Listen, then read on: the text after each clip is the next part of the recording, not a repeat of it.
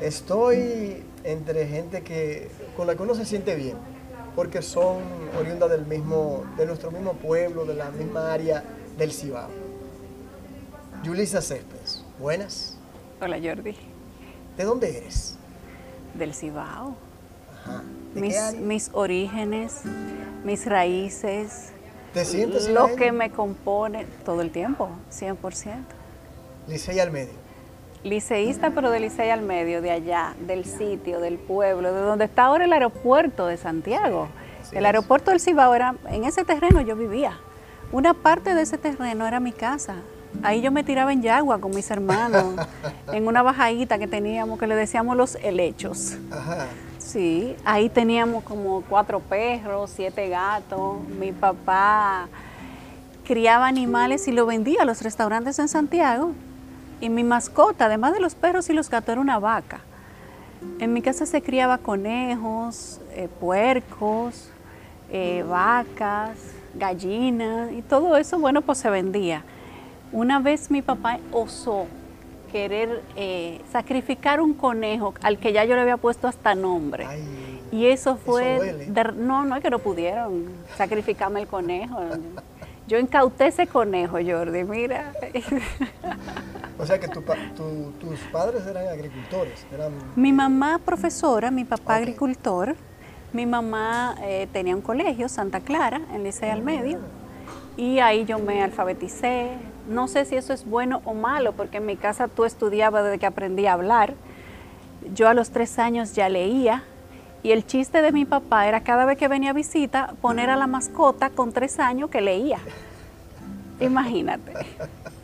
¿De, de cuántos hermanos estamos hablando? Cuatro. Tres varones y yo. Ah, Tuve que sobrevivir desde exacto. chiquita. O sea que en parte tiene mucho que ver eh, tu actitud, tu temperamento con tu- tus inicios de vida. Yo creo que sí. Bueno, yo no soy la más chiquita, yo soy la tercera. Sin embargo, en el inconsciente de mis hermanos parece que yo nunca crecí. Al punto de que mi mamá, como era la dueña del colegio, ella le retrasó un año a mi hermano que va inmediatamente después de mí para que estuviera conmigo todo el tiempo. O sea, me pusieron un guachimán. Y eso fue toda la vida hasta que llegamos a la universidad. Eh, ¿A cuál de tus padres te pareces más? Yo creo que a los dos. Creo Has que uno... una simbiosis. Sí, yo creo que uno saca cosas de lado y lado. Mi papá era muy cabeza caliente. De hecho, en, Ah, sí, en la época de Balaguer estuvo preso varias veces. Hubo años que cuando no estaba preso lo estaban buscando. Con, con todo y mi respeto de la, de la gente de Licey, a quien, a quien adoro y, y siempre me vincula. Eh, Licey tiene su historia. ¿eh? Sí, bueno, a uno le enseñan a tirar piedra mientras está aprendiendo a leer ¿eh? y, y a defenderse y todo eso. Yo creo que hay, yo creo que, creo que hay una escuela que debe haber la- lanza piedra uno. Sí, piedra uno y dos, sí, claro. Bueno, eh, entonces, ¿cómo, ¿cómo se da el hecho de que Yulisa llegue a Santo Domingo? Bueno, mis papás eh, decidieron irse a vivir fuera.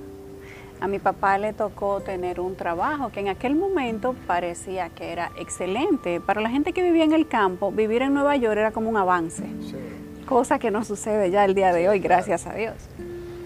Pero parece que ellos consideraron que lo que le proponían hacer allá era mucho mejor que lo que estaban haciendo aquí, en su mente adulta. Si tú me preguntas a mí, nada era mejor que lo que teníamos en Licey al medio. Era una vida feliz, tranquila, eh, con amor, Familiar. familiar. Pero mi papá se va a vivir fuera por esta oportunidad de trabajo. ¿Pero tu papá solo o, o los dos? Se fue solo y a los seis meses se fue mi mamá. Ah, caramba. ¿Se Eh, quedaron solos? Bueno, quedamos con una, la señora que siempre nos cuidó de chiquitos y con mi abuela paterna. Sí, sí, exacto. Oh. ¿Y, y qué edad tenías? En aquel momento yo debía tener algunos 6, 7 años. Pero eso debe ser algo fuerte Sí, muy en tra- tu, como experiencia de vida Claro, y traumático. y traumático. Sí, hay, hay sombras que te quedan de la infancia que tú no las superas nunca. Y al final uno se pregunta si eso vale la pena. Claro. Wow, interesante. Eso pudo haberte marcado, te marcó tu vida, definitivamente. Definitivamente. A mí y a mis hermanos. Claro. Y entonces, ¿cómo, cómo llegas a Santo Domingo ya luego de estar allá? Tus padres se van. ¿Cómo llega Yulisa a Santo Domingo? ¿Qué, qué te Ah. trae aquí? Bueno, porque en, cuando pasa cerca de un año, mi mamá le dice a mi abuela materna, en paz descanse, que ella consideraba que nosotros íbamos a estar mejor cuidados aquí en Santo Domingo y ella quería que nos trajera para la capital. Para nosotros eso fue un golpe duro, pero ya nosotros veníamos de recibir varios golpes. Sí, claro. Ya decía uno más. Uno más, entonces nada, yo recuerdo perfectamente ese día cuando yo vi llegar a mi abuela, doña Ramona. Era como el caballero de la brillante armadura que venía al rescate. Entonces así fue, pues abandonamos nuestra casa sin querer y nos fuimos a Santo Domingo a vivir con los abuelos.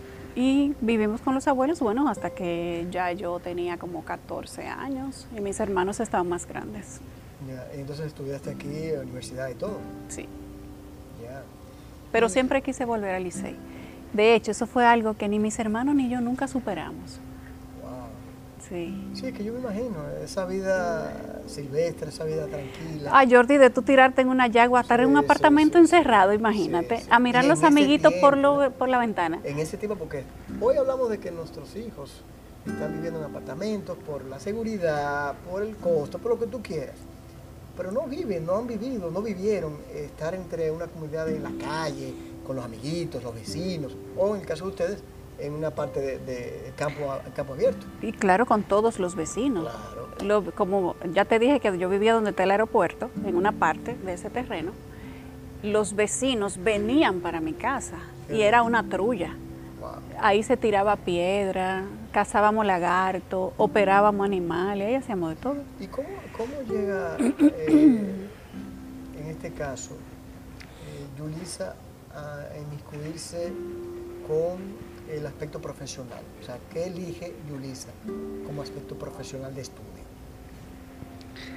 Yo quería estudiar medicina, Jordi. Pero, eh, bueno, y al, al efecto empecé con enfermería. Yo puedo ponerte una vacuna, cualquier cosa. Pero yo me gradué de bachillerato teniendo, creo que 14 o 15 años. Estaba muy chiquita y no podía entrar a la universidad a esa edad. Ahora tú puedes entrar porque ya te dan una cédula más de más poca edad. En aquel momento no se podía, estamos hablando del año 95 o 96. Eso cambió después del 96, pero en ese momento no se podía, así que a mí yo terminaba un curso y me ponían en otro, y en eso me pasé hasta que pude entrar a la universidad. Estudiando medicina. No, no estudié medicina, entré con administración, que era lo que querían mis padres. Caramba. Ajá. Después de administración pasé a negocios internacionales, después a comunicación y marketing político en Miami. Y bueno, entonces después de ahí em- empezó mi amor por el derecho, porque claro, ese espíritu de Licey al medio no se me iba a salir nunca. No, no, una re- tú tienes una rebeldía por dentro. Yo creo que es, es como un compromiso de, de ayudar al que menos puede. Eh, sí, tú te estás reflejando en eso. Es posible. Vamos a dejarlo ahí y vamos a irnos a la pausa para continuar en esa en esa furia de Yulisa Céspedes. ya volvemos. Nos quedamos en la furia. Yo siento, eh, Tú me sientes furia. sí, sí, tienes energía, tienes energía. Esa Y yo- energía. Y yo, sé que, y yo sé que, no, furia no, no desde el punto de vista negativo, para nada. Me refiero a esa, esa fuerza en energía. Eh, ¿Cómo llega entonces Yulisa Céspedes a los medios de comunicación? Porque estudiaste eh, marketing, negocios eh, internacional, trabajaste para una empresa En Estados Unidos. por más de 16 años. Sí. O sea, ¿cómo fue eso? Trabajar durante 16 años viajando constantemente fuera del país. ¿Cómo, cómo te hiciste? Bueno, eh, yo empiezo a trabajar en el Ministerio Público en el 2013. Ah, en la Procuraduría. Sí, Wow. Tú conoces el lobo dentro del, de- dentro de la, del cono- cuerpo. conozco las Eh, vísceras. Eh, qué bien. Entonces, del Ministerio Público, ahí yo conozco a don Bienvenido Rodríguez, que es el dueño de la De la Z101. Entonces, don Bienvenido me dice que eh, con el tiempo, eh, él tenía que ir constantemente a unos temas allá. Y entonces, don Bienvenido, que es un cazatalento innato, natural, él me dice que, que si podíamos ir de invitada un día a la Z y yo que no, que no, o sea, como que ese tema, yo luchaba con, por la justicia desde la Procuraduría en ese momento. Eh, bueno, nada, al final me convenció, fui de prueba, después me dice, ¿por qué no te quedas intermitente unos días? Y bueno, y así fue. Yo no estaba convencida porque inclusive yo tenía mucho miedo escénico. Eh, y entonces don Bienvenido de repente me saca un contrato y me dice, yo quiero que tú te quedes aquí en Voces Propias, que fue el primer espacio en el que yo estuve. Eh, ahí estaba Edith Febles, pasó Patricia, Solano en un momento. Solano, por ahí y también Farideh Raful. O sea, prácticamente todas las que hoy están conectadas en, los medios de comunicación. Farideh era mi compañera y Carmen Inverbrugal también. y luego Carolina Santana. claro. Grandes mujeres. Sí, sí, sí, sí, Yo, yo ese, ese programa no me lo perdía nunca era, para mí era, no solamente fue una escuela la Z, yo duré casi nueve años en la Z, pero ahí yo aprendí muchas de las cosas que sé, pero yo creo que la Z te permite catapultar ese impulso que naturalmente tú tienes que tener para poder catapultarlo y te yo hice mucha empatía con las causas sociales, con la necesidad de la gente, con la gente que no tenía voz, con las personas que necesitaban ayuda para poder llegar a diferentes estamentos y que no tenían manera de llegar. Entonces, por alguna razón, no sé si me salió la niña del Licey al medio, pero ese fue el camino que yo elegí. Entonces, llegas al despertador. Lo que no comprendo es que en una ocasión tú me dijiste en, en vivo por Instagram que la situación con tus hijos, de no tener que, no poder ir a la escuela porque era muy temprano, sales del despertador con la rabieta de, de, Don Hasbun y también de, de Alicia, porque estaban perdiendo un gran talento. Pero entonces vienes a CDN. En pandemia. En pandemia. Yo tenía meses encerrada en mi casa. Iba al supermercado como si fuera un astronauta, vestida total, con este traje, eh, gafa, mascarilla, el shade ese que uno se pone enfrente. Y un día, en agosto, yo recibo la llamada de Albanelis Familia, la directora general de CBN, y me dice, Yulisa, hola, yo te estoy llamando porque a mí me encantaría tener una conversación contigo. Mm, ya teníamos un tiempo como que coqueteando, pero estábamos en pandemia. Sí, claro, claro. Bueno, eso, esa conversación se prolongó, se prolongó un tiempo porque ciertamente yo estaba muy eh, en mi labor de, mamá, trabajaba para la Z, pero lo hacía remoto. Sí, pero, exacto. Tenía una cabina en mi casa y yo podía hacer todo desde ahí. Claro. Entonces, eh, bueno, yo duré algún tiempo pensándolo, no fue una decisión que la tomé de inmediato. Y al final, bueno, eh, no hay manera de que Manuel Estrella y Albanelli no te convenzan. Si no te convencen por un lado, te convencen por el otro. Eh, son bastante persuasivos. Sí. Entonces, no, eh, me dicen, no, solamente una hora, tú verás, si no te gusta, no hay problema. Entré por una hora y van por 12. y ahora tengo 55 minutos adicionales a esas 12 a las 10 de la noche. Pero, pero se, se nota que lo disfrutas. Mucho. Entonces después de eso yo entré por una hora para Despierta con CDN y luego entonces me sacan un contrato de exclusividad y me dicen nosotros queremos que tú solamente trabajes para CDN. Bueno, entonces se dio esa conversación que tú te puedes imaginar y llegamos hasta donde estamos ahora. Eh, creo que fueron inteligentes utilizar, eh, eh, tener una figura como Yulisa Céspedes representando un canal. De verdad que no se, no se han equivocado. Gracias. De verdad que sí. ¿Cómo eres de madre? ¿Cómo te consideras? mi hijo mayor dice que es sobreprotectora. Como gallina. y mis hijas chiquitas dicen que yo soy como una gallina y que ellos son pollitos. ¿Cuántos hijos tienes? Tres. ¿Tres? Sí. ¡Wow! De 17, 14 y 8. ¿Cómo fue eso? Eh, volviendo a lo que te pregunté, eh, trabajar en una empresa fuera del país por tantos años, 16, pues repito, teniendo hijos, eh, ¿Cómo se dio eso? O sea, ¿cómo pudo eh, Yulisa eh, enmarcar su papel de madre también? Bueno, uno lo va llevando. Mis hijos se llevan entre 5 y 6 años uno de otro. Ah, Entonces yo les dedicaba el tiempo que necesitaba cada uno antes de tener otro. Ya, y yo decidí que ningún rol que yo asumiera como mujer me podía separar de mi rol profesional y eso es, eso es algo que tú decides, eso está en tu actitud. Y como fuera una decisión tomada, y sigue siendo una decisión tomada, no importa lo que yo tenga que hacer. Si yo tengo que dormir menos, yo duermo menos. Pero yo me divido de una manera equitativa entre el trabajo y la familia. Ya, qué bien. Entonces, tienes eh, dos, eh, ¿cómo están divididos? ¿Cómo el, tus tres hijos? ¿Son dos hembras? Dos, dos? dos chiquitas hembras y el mayor es varón. Ah, qué bien. Casi 18 años tiene mi hijo. Ah, bueno, ah, bueno. Ya él hasta me ayuda. En mi casa todo el mundo tiene oficio. ¿Y, cómo te hiciste? Porque tus padres vivían fuera. ¿O viven? No sé si todavía... No, ellos vinieron de retirada para República Dominicana. Y tú sabes que uno se apoya a su chin de la mamá. Claro, claro. Por eso te digo que cómo te, cómo te, hacías. Eh, o si con una Yo siempre he recibido ayuda de mis padres. Qué bueno. De mi mamá. Mi mamá ha sido... Mi mamá es una santa. Es lo primero. Entonces mi mamá dentro de ese manto de, armonía y de entrega que la reviste, ella se divide entre el tiempo que necesitan sus hijos. Mi mamá hace obras de caridad, tiene una escuela que alfabetiza a niños de la calle y personas adultas que nunca se han alfabetizado. Y eso, ella dedicó su vida a esa vocación después de que vino de Estados Unidos. Entonces, ella divide eso entre el tiempo que necesitan mis hermanos que viven aquí, porque algunos viven fuera, bueno, y yo que soy su única hembra.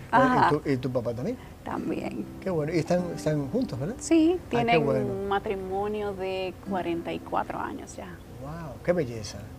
Debe ser un gran ejemplo para ti y para todos tus hermanos. Claro.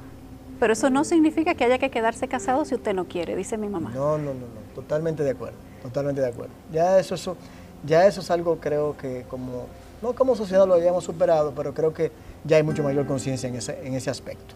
Claro. Vámonos a ir a una, a una pausa y vamos a seguir sobre esa, esa partecita que, que, hay cositas que me quedaron ahí de, tu familia. Ya volvemos.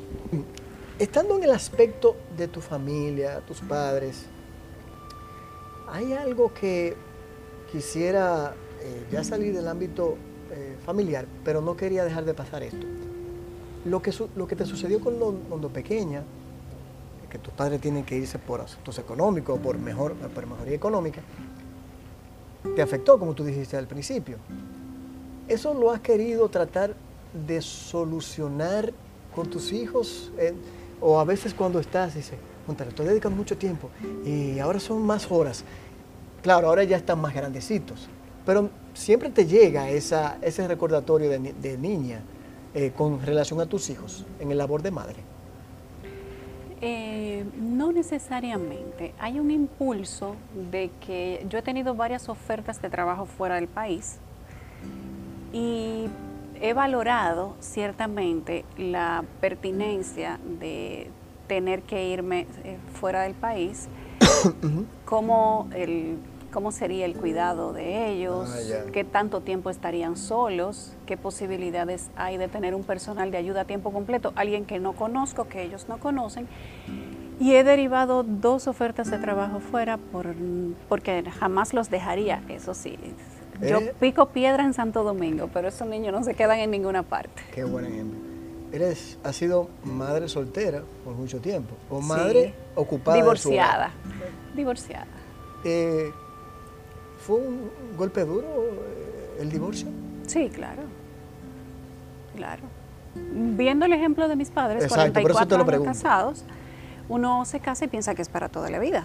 Pero también hay situaciones que te llevan a decidir qué es mejor, si tu salud emocional y física y la salud emocional de tus hijos o tener un matrimonio que no funciona que es, eh, digamos que infuncional, sería la palabra, y asumir esas consecuencias. Entonces yo elegí lo primero. Perfecto. ¿Cómo te ayudó ese trabajo eh, a nivel internacional, como profesional y como ser humano?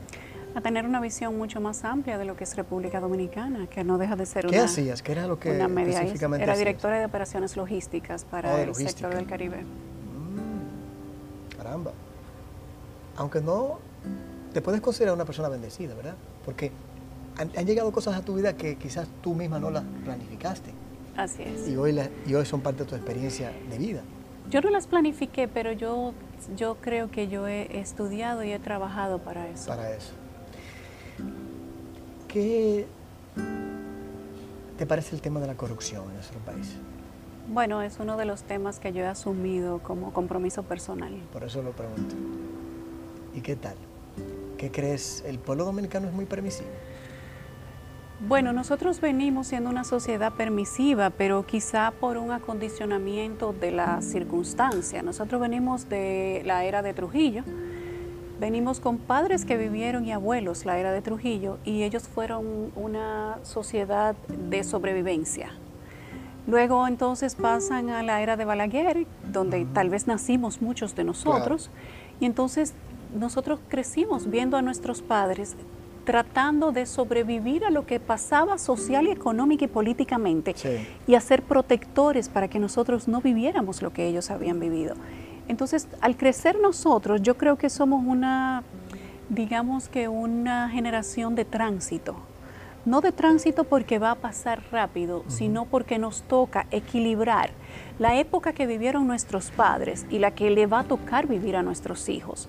Entonces yo he decidido asumir mi papel como una ciudadana de tránsito. Y si mi papel es aportar al cambio social y político de mi país, tratando de que tengamos políticos que no se parezcan en nada a lo que vivieron mis padres y mis abuelos, entonces yo lo asumo y lo que yo tenga que hacer en ese rol, pues yo lo hago. Por eso yo hago el reporte especial todos los domingos a las 9 de la noche. Y si ahí, dice Manuel Estrella que yo entierro uno toda la semana. ¿Tú sacrificarías principios por economía?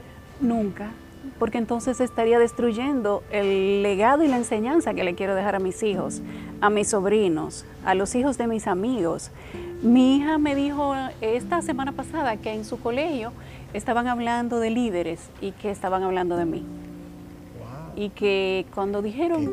Qué eh, sí, y yo le dije, que, ¿y qué dijeron? Y me dijo unas cuantas cosas que dijeron que no voy a decir porque me da vergüenza. Y entonces yo le dije, ¿y qué tú sentiste? Y me dijo que yo tengo la mejor mamá del mundo. Entonces, ¿tú crees que yo puedo estropear eso? Es mucho cuidado. Eh, a propósito de ese ámbito, ¿cómo consideras el papel de la mujer en nuestra sociedad? Eh, ¿Crees que eh, el hombre ha ido cambiando? ¿Crees que con toda esta lucha, tres causales, los feminicidios, ¿cómo ves la sociedad dominicana en ese ámbito frente a la mujer? Nosotros estamos cambiando.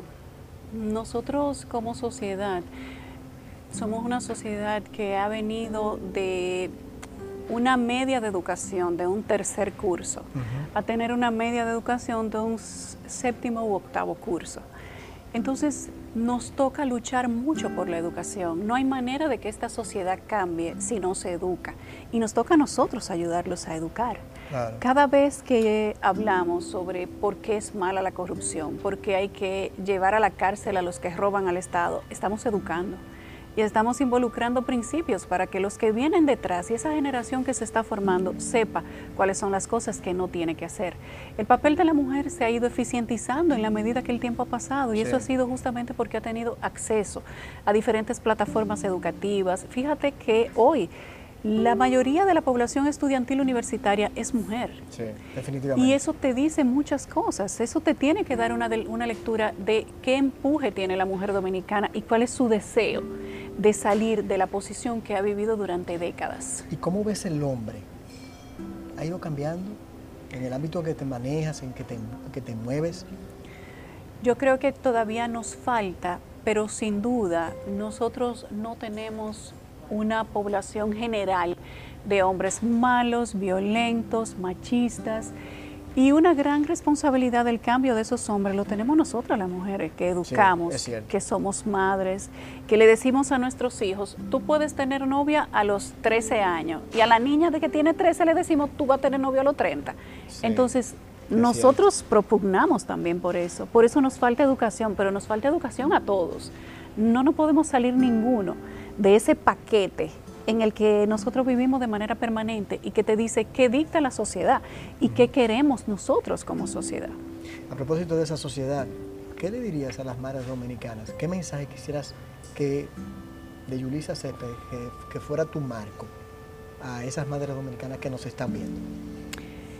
que sean ejemplo para sus hijos y que decidan cuál es la sociedad en la que quieren que vivan esos hijos y que entonces eduquen esos niños en base a ese tipo de sociedad. La mujer como madre, como ente social, es quien entrega seres humanos a una sociedad nueva o igual. Y tú decides qué tipo de ser humano tú vas a entregar a esa sociedad y qué tipo de personalidad tú quieres que tenga tu hijo, qué tipo de educación, qué tipo de valores, para que luego esas sean las características que ese mismo niño vaya a replicar en su familia y con las personas que le rodean. Brillante, brillante. Dos frases para ir finalizando que me llamaron la atención, aunque vuelva sobre el tema. Tú dijiste algo parecido a esto. El pueblo que tiene candidatos o líderes que son corruptos, no es víctima, es cómplice. Así es. Esa es una. Manténla la, la cabeza. y otra, la otra. Y otra que la tienes en tu Instagram, que dice, el destino le dijo al guerrero, le susurró al guerrero, que no podría contra la tormenta. El guerrero le dijo al destino, yo soy la tormenta. Esa última frase te define esa rabia que yo decía, no, esa furia, esa energía que te define a ti. Esas dos frases, ¿definen a Yulisa Céspedes? En cierto modo, sí. Yo creo que cuando un ciudadano elige lo que combate, entonces o no está claro de lo que quiere o no es legítimo en lo que dice. En el caso del pueblo que, elige a líderes corruptos. Claro, tú no puedes ir a protestar a la Plaza de la Bandera porque estamos llenos de personas corruptas y entonces ir a votar unos cuantos días después por narcotraficantes para que vayan al Congreso por riferos para que sean quienes legislen o simplemente por corruptos para que tengan una posición de privilegio y entonces salir a marchar otra vez o a tocar, o tocar calderos y a decir que los políticos no sirven, que no son buenos y que todos son unos ladrones. Yo creo que ahí hay una dicotomía y que somos nosotros los que tenemos que saber qué es lo que queremos. Al final tú tienes que saber cómo eliges. Y en el caso de la tormenta, yo creo que de algún modo todos somos tormenta. Lo que pasa es que a veces no encontramos esa fortaleza o esa virtud. O no la encausas. Tú puedes tenerla porque tú eres firme para muchas cosas. Inclusive si tú analizas la vida personal, lo digo, te lo digo a ti, pero es para todas las personas que nos ven. Si usted analiza dentro de usted, ¿para qué usted utiliza o administra sus impulsos, tal vez los esté utilizando en la forma incorrecta o tal vez en la correcta, eso solo lo sabe usted.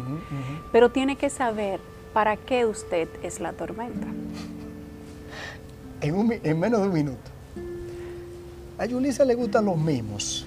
Que, la, que, la, que los mimos, que la, que la enamoren, porque Luz es una persona fuerte, inquebrantable, que lo eres. ¿eh? Eh, eres una persona con muchos principios. Pero ¿dónde eh, eh, esa parte de, hola Yulisa, mira tu cafecito, tú quieres que te dé, que te, ¿Se da eso? Claro, dentro de mí vive una niña que nació lisa y al medio. y que se tiraba en una yagua de los helechos. Claro, Jordi. Claro, yo soy ñoñísima. Pero eso es en mi, con mi familia. Con mi pareja, con mis hijos. Qué bueno, qué bueno. Yulisa, muchas gracias por este tiempo dedicado, muy exclusivo por la cantidad que le dedicas a tu trabajo y a tu familia.